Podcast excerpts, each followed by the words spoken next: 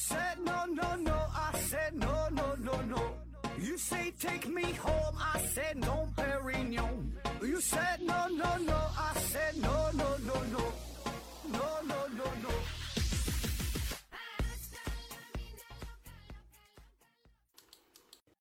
拼命探索，不计后果。欢迎您收听《思考盒子》，本节目由喜马拉雅平台独家播出。呃，今天呢，还是回答听友的问题。第一个问题，J.K. 小何提问说：“请问盒子啊，朗读语文课文为什么都说要带感情啊？如何克制自己无意流露出的感情，做到无感情的朗读语文课文？因为闲的嘛哈，人家有感情，你偏无感情读啊。呃，朗读课文这个事儿哈。”那咱上学的时候，语文课呀，这老师都会要求咱们，哎，说你得带着带着感情啊去朗读。嗯，其实这句话呢说的并不严谨啊。咱要真要是抬杠似的来分析呢，更加准确的说法应该是带着符合文章内容主题的感情去阅读。就是我们在阅读文章的时候。谁也不会做到完全没有感情啊，对吧？完全做到没完全没感情，其实挺难的。只是说我们多数情况下，咱们呃很难用合适的感情，带着合适的感情，带着符合文章风格的这种感情去阅读。比如说这个文章是比较庄重的、比较严肃的，对吧？那你你读的时候呢，你可能是比较轻松、比较愉快。你这不是没有感情，是这感情不合适，对吧？比如说这个是比较悲壮的，哎，然后呢？你你是另外一种一种情感啊，就是说不是没有啊，是错误的感情。所以人家要求的是带有感情，是让你带着符合文章内容的感情，就像是演奏音乐一样，对吧？通常上面都有一个标注，哎，这个叫做轻快啊，这个叫做严肃啊，这个什么什么紧张啊，团结、紧张、严肃、活泼啊，带着某种情感情感去演奏啊啊。然后你这个问题也挺有意思，说如何克制自己无意流露出情感，做到无感情阅读，无感情阅读啊。嗯，其实真正做到无感情阅读吧，这个是挺困难的哈。这个事儿我觉得就电脑能干出来，说 AI 嘛，对吧？那 AI 非常厉害呀。嗯，现在 AI 这个什么智能阅读越来越强大了。呃，在喜马平台上有很多内容，特特别是很多小小说哈、有声书啊，它都是 AI 阅读了啊。你可能都没发现，有一些高仿的哈，确实非常像啊。你乍一听确实很难分出来。呃，基本呢，你得听个两三分钟、三五分钟之后，呃，你会发现，啊，这个好像是机器人读的，就是有一些一些断句儿、一些语气啊，呃，一些情感方面好像做的还是差一些啊。反正如果要是让 AI 模仿我说话，我觉得挺费劲的，对吧？它不像我总说话总打嗝啊，总往上反反，哎啊啊，这这这种啊，这玩意儿它挺挺挺不好学啊。那如果说再往前倒一些年，咱说十年前吧，早期的文字阅读软件，我觉得就符合你那个要求啊，就能做到基本是没有什么感情的阅读，就每一个字儿的发音都是机械式的发音，每一个字儿的发音都是机械的发音，像机器人儿一样，就是以前都是这种发音啊，甚至他读的这个字儿啊，这个词组都是一个字儿一个字儿往外崩啊，没有什么关联。呃，也谈不上有什么感情啊，就是这种啊。你要想学，你就跟你就跟电脑这么去学呗啊。所以对于人类来说呢，这个是挺难的，因为咱们平时说话已经养成了一种习惯，嗯，就非常保持这种连续性啊。你而且会，嗯，本能的、很自然的有语速的变化，有语气的变化，这种是不受你个人控制的，除非你刻意的有意而为之，对吧？嗯，控制自己的情感，啊，当然，如果你非要这么去做的话，我我也不知道你为什么要要要要学这个东西啊，感觉是一个非常没有用的技能啊。如果你非得去想要学这个的话，我觉得你也可以去练习一下啊。怎么练呢？拿一本书，然后呢，你要读这篇文章嘛，哎，你拿一个纸儿或拿一个什么东西，给这个后面的内容啊给挡上，一次呢只露出一个字儿，你就读这一个字儿。啊，读这个字儿的时候呢，把这个音呐发准，单个字儿往外崩，别把它当成一个词组，念一个字儿再露一个字儿，念一个字儿再露出一个字儿，啊，一开始呢慢一点儿，比如说一秒钟一个，念完了再下一个，念完下一个，到后来呢可以快一点儿，一顿一顿的，那这样呢，你这个感情的输出呢就会受到很大的控制啊，尽量能做到无感情阅读。下一个问题啊，关爱点点提问说，为什么老小区一楼业主会反对安装电梯啊？如果是影响采光或者是进出通道的话，还说得过去。但是呢，网上还有人给出的理由啊，说是安装电梯呢，呃，这个一楼啊就会掉价啊。你说整个楼楼上升值也可以，但是一楼掉价有点不太可能。嗯，说这个安电梯的事儿是吧？就很多老旧小区啊，这个电梯，这个这个楼房啊，没有电梯。当然楼层也不太高，是吧？一般就五六楼、六七楼，呃，没有电梯啊，然后上下呢非常麻烦。呃，然后这个业主呢就会大伙儿嗯商议呗，对吧？什么业主委员会吧，大伙儿开会研究说咱大伙儿集资拿钱安个电梯啊。有挺多小区都是这样的啊，因为一时半会儿他也动钱也动不了，家里再有老人呢，上下楼不方便，哎，想安电梯。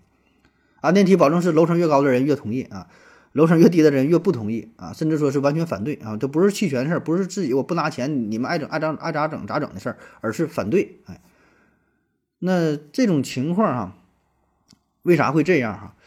嗯，我给你瞎分析一下哈，就是你说这事儿，我不太，我就不不是确实理解，因为我也没太住过楼房，我是一直都是住别墅嘛，我就有有几个别墅来回穿换着住啊。对于住楼房的人，你们生活也不太懂啊。我给你瞎分析一下啊，你举个例子，比如说呢，这栋楼咱说是七层嘛，七层楼，嗯，原来呢均价哈大约就是一万块钱一平啊，咱多少咱就是举个例子，一万块钱一平。那因为这楼层高矮呢会就会有一定的差差价，对吧？上下会有一些浮动啊，那可能不太大。那比如说你这个顶楼的话，你最高你七层的保证是便宜一些呗，对吧？太高了上着费劲啊，咱比如说卖到九千八，对吧？咱稍微便宜点。那一般来说呢，说这三四层是比较好的，对吧？采光也行，也不是特别高，不是特别低。像一楼在什么漏水啥事儿比较多，哎，说三四楼好楼层稍微贵点，比如说卖到一万零五百，啊，这是原来这个价啊，没有电梯的时候。呃，那这一楼呢？一楼的情况吧，它就比较特殊哈，情况不太一样。一楼呢，有的人也是挺喜欢一楼哈。咱说像一些老旧的小区，管的不是特别严的，那时候还没有什么商业网点的概念，这个一楼啊，可以开个小超市儿。卖点雪糕、冰棍啥的，哎，卖个烟呢，卖点啥的。那时候管的不严，也不要什么营业执照啥的，哎，偷摸就这么开着。呃，其实呢，还很多人喜欢买一楼。再有就是说腿脚不太方便，老头老太太对吧，也喜欢住一楼。呃，咱说，比如说吧，这一楼卖到一万一哈，这咱就瞎举例子吧，大概啊，这么这么个情况，这是没有电梯情况。然后说现在呢就要安电梯了啊，安电梯。那安电梯之后带来的一个结果就是。一楼的优势就没了，对吧？原来一楼的优势，唯一的优势就是方便，对吧？就是方便。其余的你说根本它不如其他楼层啊。呃，有这个漏水的情况，采光的问题，外边噪声的问题，对吧？人来人往的，对吧？楼上闹啊，什么小孩跑啊，对吧？很多问题。所以呢，安上电梯之后。它这个问题仍然存在，但它的优势没有了，所以它这个吸引力自然就明显下降。那么大家在购买这个房子的时候，再看这个小区的时候，它有了电梯之后，一楼和七楼好像就没有什么特别明显的差别了，反倒是一楼的劣势变得更加明显。所以呢，如果说在同等情况下，你说他还会买一楼吗？可能他就不会买了。那如果说整个这栋楼的价格没有太大的变化的话，没有太大的变化的话，那么对于一楼这个这个这个人来说，他就很难再 很难卖出去啊。那怎么办哈？怎么提升自己的竞争力？那就得从钱这个角度下手了呗，是吧？原来我卖一万一，那我现在只能降到一万，甚至降的降的更低了，是吧？所以这个可能就是因为价格它总是相对的，对吧？人家都涨，你不涨，那你不就是相当于降吗？对吧？或者大伙儿。大伙儿大伙儿都是这个价，你要卖不出去，你怎么办？那你只能自己降价，那这就是一个相对的问题呗。下一个问题，飘飘飘海刘洋提问说：何子你好，脑机接口能实现人与动物的沟通吗？这问题我怎么感觉每期都会回答一遍哈？呃，脑机接口的这个能啊，这保证是能啊。这前一阵呢，马斯克用这三只小猪做实验嘛，三只盖房子的小猪他找来了哈，做的实验。然后跟这个猪啊进行了交流，还进行了现场的演示啊，在这个猪的大脑当中呢植入了芯片，呃，然后可以读取呢这个猪脑的一些活动信息啊。当然，这个呢只是非常非常初级的一种人与动物的交流啊。呃，跟我们传统上的人和动物的真正对话还是有很大的差别啊。但是我相信在不久将来啊，这个技术应该会有很大的突破。下一个问题，听友五八四七七二九三提问说：假如啊，我是一名官员，我为了某种原因，愿意将我每天除了八小时工作之外的时间全部直播。括弧八小时内涉及国家机密，但可以播进出办公楼，形成闭环啊。然后说持续播到我死之前。假设我的直播，我在直播时什么娱乐都不要，吃粗茶淡饭。那么还有关心我是否贪污？还有人关心我是否贪污吗？假设我是一个成功的商人，我对自己整个人生全天二十四小时进行直播，且无任。何常规享乐活动，那么我通过这种方式获得民众的认可，使得我的商业蒸蒸日上。那么我这么做是否会涉及商业不正当竞争？再假设我作为这名成功的商人，很早就立下遗嘱和誓言，在我死后将我获得的财产全部交给国家。那么以此形式的民心效应是否可以引起连锁反应，使得整个国家商业模式都变得只追求成功而不再追求财富？因为同等条件下，我的这种牺，我这种以牺牲自身一切的方式，使得同行不得不采取相同甚至更加夸张的方式来对应。呃，解释的部分被系统删除了，可能涉及了政治啊，他自己说的。小熊猫粮回复说没看懂啊。嗯，这个问题确实挺长哈，这个也是一个脑洞大开的想法啊。就说这个人儿啊，说的怎么地，就暴露自己的生活，让自己变得更加透明，是吧？就是。官员也不腐败了哈，商业竞争什么的也是显得更加光明、更加阳光啊。嗯，我觉得你说这种情况对于个人提升商业竞争力啊，或许会有一定的作用，相当于给自己打造一个比较完美的人设，把自己非常真实的一面表现出来。不管是当官的还是从政的，对吧？哎，你看我这非常真实的表露啊，你可以看到我日常的生活是什么样，啊，更加坦诚的面对公众，就是把自己私生活暴露了哈。呃，然后就是换取大伙信任啊，呃，听着是一个好事儿啊，是一个办法，嗯，但是究竟能有多大用呢？哈，我觉得没有多大效果。就是如果你真的这么去做的话，是否有很多人去关心呢？因为我们绝大多数哈，咱都是平民老百姓，芸芸众生，没有那么大的影响力，对吧？如果说你像马云、马化腾这种顶尖级的人物，他说开直播。也不用特殊的干啥，就是每天二十四小时不间断的直播我自己正常的生活。那么，我想会有很多人出于好奇心去关注他，去看啊，甚至说是去监督他。但是换做其他一些小企业的小老板儿，你根本没有什么名气，对吧？你你你你你这么去做的话，是否真正有人这在你身上哈花这么多时间，浪费自己的时间去看呢？关注这么无聊的事情呢？嗯，我觉得意义可能也不大啊。唯一的作用就是相当于把自己的人生呢，就是录像啊。万一有什么事儿了，咱说，你看我我这个人我是非常这个坦诚的，对吧？我是一种自我约束啊，可能多少会有一点作用，但是效果我觉得意义不是特别大啊。下一个问题，往细一点提问说，战争是否正义，应该怎么样去衡量啊？说这个战争正义这个事儿啊。我觉得这个问题吧，跟战争的关系并不大啊。嗯，这个又得是老生常谈的事儿了，老生常谈的事儿就是定义的事儿，对吧？什么叫做战争？什么叫做正义？对吧？咱且不说战争，就任何一个事件，你如何衡量它去，它是否是正义的？你如何去定义正义？这个是一个重要的问题。任何一个事儿，你怎么评判它是否是正义呢？对吧？咱就不说战争了，战争这就更复杂了。那么其他一个事件呢？那对于正义本身就有很多讨论啊，比如说洞穴奇案，比如说电车难题，比如说现在，呃，面临这个疫情防控的问题，对吧？很多一些很多做法是否正义呢？那么就是咱具体的例子，咱说这个就电车电车难题这个事儿，电车难题这个事儿，这个已经是把很多因素都剔除了，已经是一个非常精简的一个精简的。小问题了，是我我这里的小就是说这里边的涉及的要素是比较少的，对吧？直截了当的就是这么一个事儿啊，涉及的因素是非常少。那就算是这样一个问题，我们都没法给出一个大伙公认的答案，有很多种解读，对吧？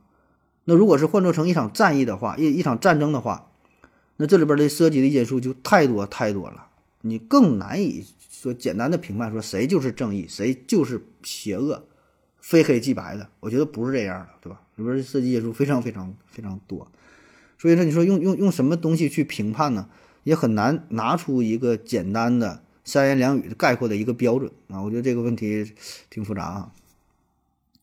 下一个问题，往西点提问说，人如果长期在西藏这种氧气、这种氧气少的地方生活，会对身体带来什么危害啊？啊，这个这跟西藏没有什么关系，知道吗？就是说，在一个氧气少的地方生活，对人体有啥危害啊？纯百度级别的问题啊，自己百度去吧。下一个问题，往西点提问说，为什么去远一些的地方，高铁比飞机还贵啊？思维盒子回复说，因为高铁不打折啊，你原价买机票试试。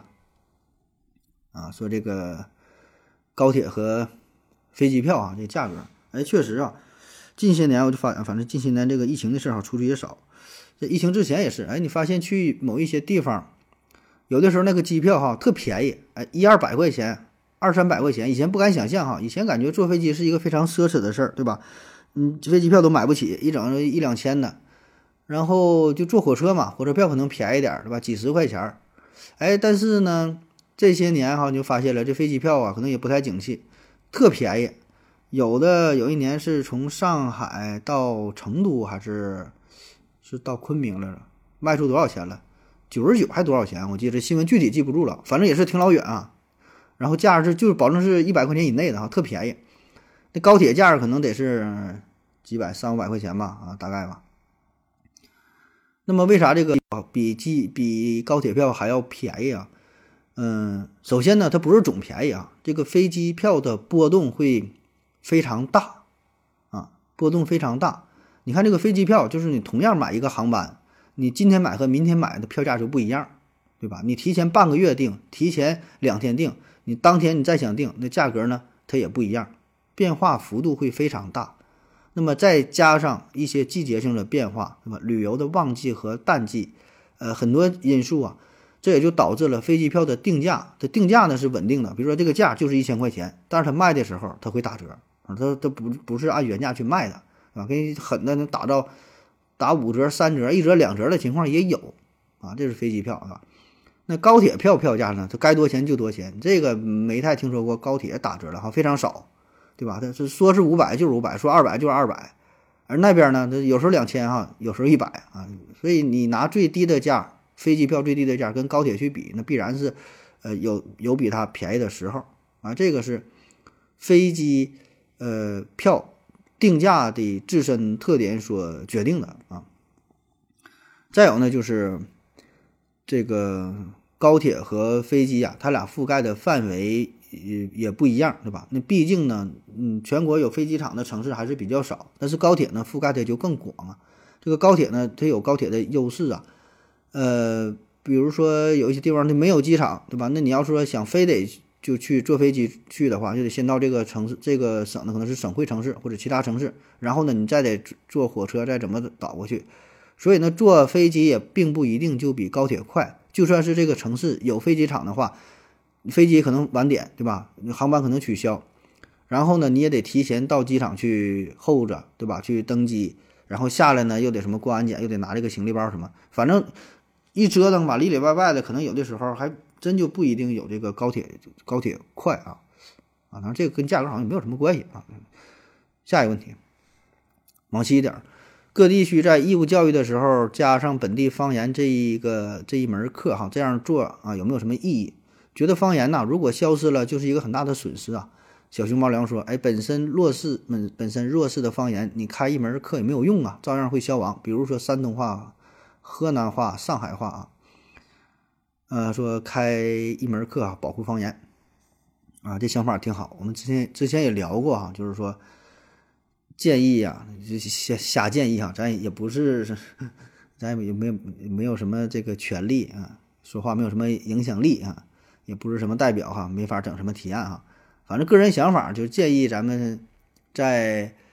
中小学生啊，这个教材当中加入点什么逻辑学啊、心理学啊、什么经济学啊，什么社交啊，对吧？啊，像这位朋友说加入这个方言呐，对吧？哎，反正都有自己想法啊。你说加方言这事儿呢，我觉得也挺好的，想法本身出发点挺好的，算是一种文化保护，对吧？因为一个语言嘛，也是属于这个传统文化呀，里边传承了很多的东西，对吧？确实，这方言你说消失了的话，挺遗憾的。而且呢，咱现在看啊，这个方言真是越来越少了，越来越少了。你到一些呃少数民族居住地呀，或者是一些就是偏僻的地方吧，呃。能说这个方言的人很少，然后能听懂的可能年轻人吧能听懂，但是也不会说了。你说再年轻的，说也不会说，是听也听不懂。打小呢没有这个环境，说打小就就是都搬走了，不在自己这个村子里，不在自己呃原来的这个这个少数居民居少数民族居住的地儿在这待着了，对吧？或者是去城里打工啊，或者人家去了一个大城市，那就都说普通话，那这个语言哎越来越。越越来说这话越来越少啊，所以有必要呢进行一些保护措施啊。但是怎么去保护呢？你要说在学校当中开一门课的话吧，是个办法，但我觉得这个意义呢也不太大。你单纯靠学校教这种语言，你说这个语言吧，语言它是干啥的？这是一种工具，交流沟通用的。如果你没有应用的话，没有一个语言环境的话，你单凭你这种在课堂上去教学这种方式，很难去保留。顶多呢，能是做到一个一个了解，像是一个选修课一样，对这个文化有一定了解。它跟真正的使用那还是两码事儿。嗯，就是说你想刻意的去推广这个东西，还是挺费劲的，对吧？就是还是靠人们自身的需求。啊，所以这个还是语言本身啊。那至于说怎么去保存这个，咱也不太懂啊。这就专门的什么语言学家啥的去去研究研究，以什么其他的形式吧，音频的形式、视频的形式啊，各种一种多元化的方式啊，这种媒体记录的方式啊，哎，把这个给呃保存下来啊，这个还是挺挺挺珍贵的啊。下一个问题啊，王西点提问说，机械键盘是什么意思？那不是机械键盘，是触摸屏嘛？啊？说这个机械键盘啊，机械键盘普通键盘的区别啊，现在挺流行这个机械键盘呐，有挺多不管是打字的呀、玩游戏的呀，对吧？办公人员都喜欢整个这个机械键盘，一打字噼里啪啦挺响的哈。啊，有的还有那个五颜六色的整的这个键盘。那说这个普通键盘和机械键盘，它俩有什么区别啊？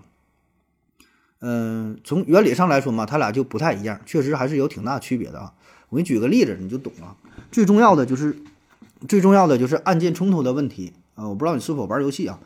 如果要是普通键盘的话呢，经常会出现按键冲突。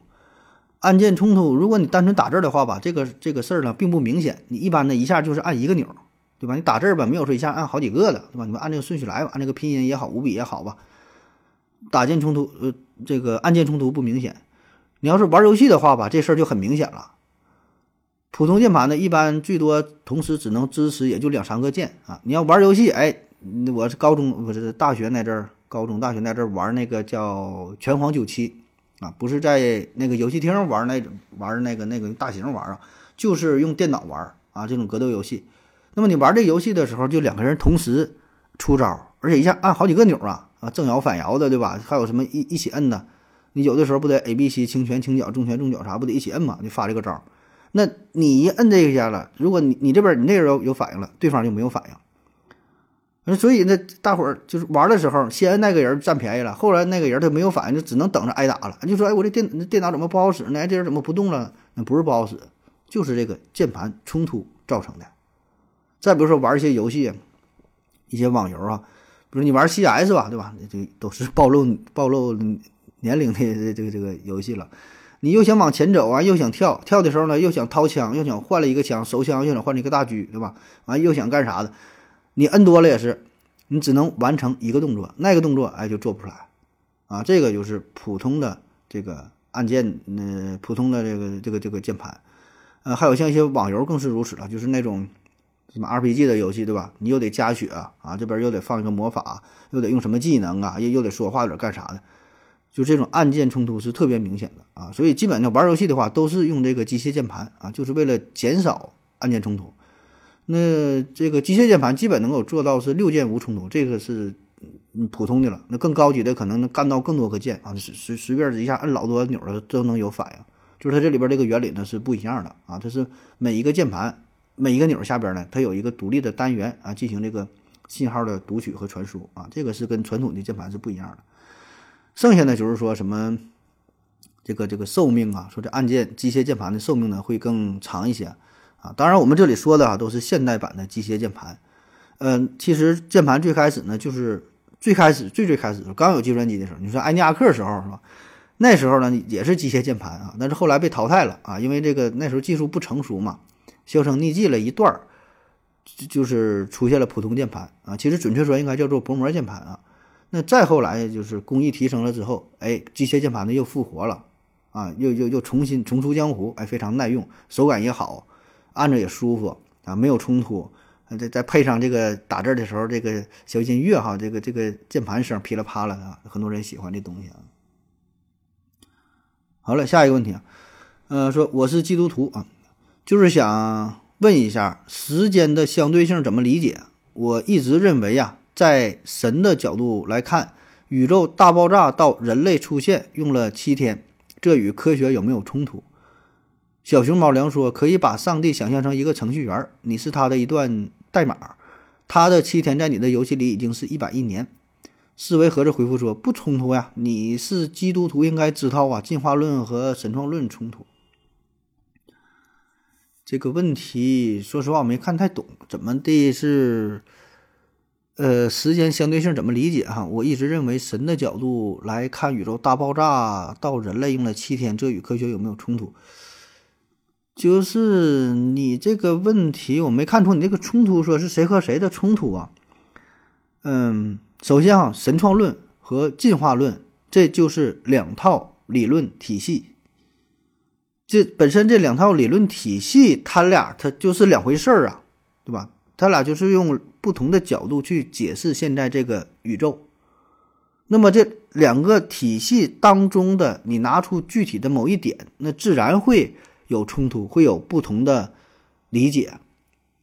那我现在问你个事儿哈，你说你是基督教徒嘛，对吧？那我就问你一个问题：你是否相信上帝的存在？你是否相信宇宙大爆炸？那这俩事儿你不可能都相信吧？你既相信有宇宙的存在，又相信宇宙大爆炸，那你那你这个二者他只能选一个。你要是都相信的话，那你这俩事儿，那你这个人格就是分裂的呀，对吧？这这完全就是两个事儿。你不可能说我这个呃，我我我认可一加一又等于二，一加一又等于三啊，我我认可这个。三角形内角和等于一百八十度，又大于一百八十度，又是小于一百八十度，完你你到底是在在哪个体系当中，对吧？你你是这个欧式平面啊，还是一个罗氏几何当中啊，对吧？你得在自己一个体系框架之内去研究这个问题。你这不是一个理论问题，你说又是上帝怎么看待宇宇宇宙大爆炸？你这 我这有点想不明白，你这问题是怎么问的啊？就是。我就觉得你好像不是一个基督教徒呢，这正经的基督教徒，嗯，算了，不说了啊。下一个问题啊，回到二零四九提问说啊，这假的啊，回到二欧四九啊提问说，何子兄，前两天预测的俄乌大战已经开始，那么会不会把战火带到欧洲啊？往西点回复说，等这个问回答这个问题的时候啊，这个问题已经人人都能回答了啊。那这问题其实还是挺难回答的。下一个问题，往西点回复说，为什么没有东藏？啊，浙东、江东这些省，啊，就说这些省，咱叫西藏是吧？陕西啊，然后浙江啊，为啥没有没有对应呢？呃，思维盒子回复说呢，江东省就是江南省啊，被拆分成了江苏、浙江、合肥啊。浙东呢，据说是周啊，把这个，呃呃，山东啊，山东啊，据说是把山东啊，据说周把陕西由。周公治理山东由周公治理，那山东就太大了啊。嗯，说中国地理啊，这些这些省是这个名字啊，嗯，这个名字呃有很多是讲究对称的，对吧？像湖南、湖北、山东、山西啊，河南、河北、广东、广西，哎，就是对称的。但是呢，也有一些呢不那么对称，比如说有云南，那没有云北，对吧？有这个西藏，没有东藏啊。也还有这个有有有这个江西啊，有没有这个江东？哎，这咋回事呢？嗯，不一样哈，每个地方呢不太一样。咱先说这个西藏吧，为啥叫西藏呢？西藏在唐宋时期呢叫做吐蕃啊，元明时期呢叫做乌斯藏，呃，清初呢叫做卫藏。西藏呢就是源于卫藏，卫啊，保卫的卫。这个卫呢与满语当中的西方是同音的啊，因为清朝嘛不是就是满族嘛，对吧？这个当当皇帝嘛，他那个卫呢就是满语当中的西方，所以呢就是称为了西藏。咱们东北，咱这边有很多词语，就是直接引用的，从这个满语音译来的啊，就是满族话，他说话，咱这一听这个词儿嘛，音译啊，完全音译，不是不是意译来的啊，有很多。所以呢，这个西藏呢也是如此，哎，由这个卫藏啊，就是说成了西藏，而且从地理位置上来看呢，它正好呢处于我国西部啊，还挺贴切。然后这个江东江西的问题呀，江东啊。江东，咱们有江东，也有江东啊，只不过现在没有江东省，对吧？呃，这个西楚霸西楚霸王项羽嘛，无颜见江东父老，这不有这江东？呃，江东是一个很大的地理的概念，大致的范围呢，相当于现在的江苏省的苏中、苏南，安徽省的皖中、皖南，再加上上海、浙江，呃，江西省的东北部啊，就是很大这一片都叫做江东。嗯，后来江东呢，就是不断被拆分嘛。就划分开了，分成了很多地儿啊，呃，因为江东这边这边地儿，你看啊，第一呢，它是地理范围很大；第二呢，非常繁华。那从古到今，就江东这边地，就是江浙地区，对吧？像上海啊，江浙这边地都是非常发达、非常有钱、非常富裕。历朝历代呢，也是粮食产量非常多，人口呢也是非常密集，商业也是非常的发达。国家很多财政税收都是从江东这地方来的，可以说是有着举足轻重的地位啊。那么这样的话呢，如此广阔的江东地区对于中央统治者来说，势必呢就会构成很大的威胁。特别是这个统治者，当他这个把这个首都啊，把他呃把自己这个统治的地儿哈迁移到北方之后，那离江东这片地儿呢就比较远，对吧？那么你这边势力范围还很大的话，势必会对自己统治构成威胁，对吧？你是不是以后别再独立了啥的？所以呢，这个江东啊。好是好，有钱是有钱，但是必然是历朝历代皇帝的一个心腹大患。渐渐的呢，这个江东呢就逐渐的被拆分，啊，中间呢也是经过了很多很多复杂的变化啊，合合并并的，对吧？分久必合，合久必分，不同时期划分的范围也不一样啊。呃，你看咱古装历史的这个电视剧里边有什么两广地区啊，什么两广总督啊，两江地区啊，什么湖广地区的啊，还有就是这个地方不也是嘛，就是来回拆分的。统治的地方也不一样，你就就不细聊了。反正啊，后来就是，嗯，江东就被拆分了，嗯，最后形成了现在这个样子。这个名呢也没了啊。江西呢，就是这个名和它这个范围呢一直被保留了下来。当然，现在说的江西跟原来说的这个江西，呃，也不一样，对吧？保证是有很多的变迁啊。呃，然后说这个陕西哈，有陕西没有陕东啊？这个。陕西有陕山东这个事儿也有啊，不就是山山东嘛？山西山山东嘛？山东嘛？山东，你说这带点口音，不就有这个陕西山东了吗？嗯，山西这个名字啊，其实出现的很呃，陕西这个名字啊，其实出现的很早啊。刚才那位朋友帮着回答了，在周朝时期，周朝啊，夏商周啊，周朝非常非常早啊。这个周武王呢很牛逼哈。带人把这个商朝不给灭了嘛，建立了周朝。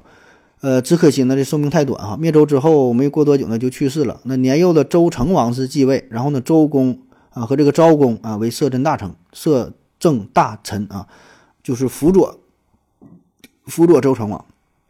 当时呢，周公是封在了鲁地，呃，昭公呢是分封在这个燕地，哎，一人有一块地啊，呃，就是后来的鲁国和燕国啊。那为了国家的长治久安啊，就是。这两个人呢，就是虽然分分封了这个地，但是呢，没没去这个地方啊，还是在周成王的身边哎辅佐他。那根据这个《史记》记载哈，这两个人除了处理朝中大事之外，各自还负责自己这片区域嘛。陕地以西呢是由周公负责啊，陕地以东呢是由昭公负责，这么两个地儿啊。那么这个陕是哪里呢？这个陕呢，指的就叫陕原这个地儿啊，在现在的河南三门峡市啊，陕县境内，哎，这么个地儿。至今呢，在三门峡博物馆还存着一块柱形的界石啊，一个界碑。这个地儿啊，分分分陕石柱，就把这个陕呢分成东西两片儿啊，也叫做周昭分界石。哎，周公和昭公啊。所以呢，这个这个名儿吧，就是说陕西呢保留下来了啊，用了这个名儿。陕东呢，山东呢，它就是这个名儿没保存下来啊。这个地儿呢，大致就相当于现在河南的这个这个位置啊。完，中间也是经过了各种的变迁啊，就这么回事儿吧。好了，感谢您各位的收听，谢谢大家，再见。感谢您的聆听。如果您也想提问的话，请在喜马拉雅搜索“西西弗斯 FM”，在最新一期节目的下方留言即可。欢迎您的参与，我在这里等你哦。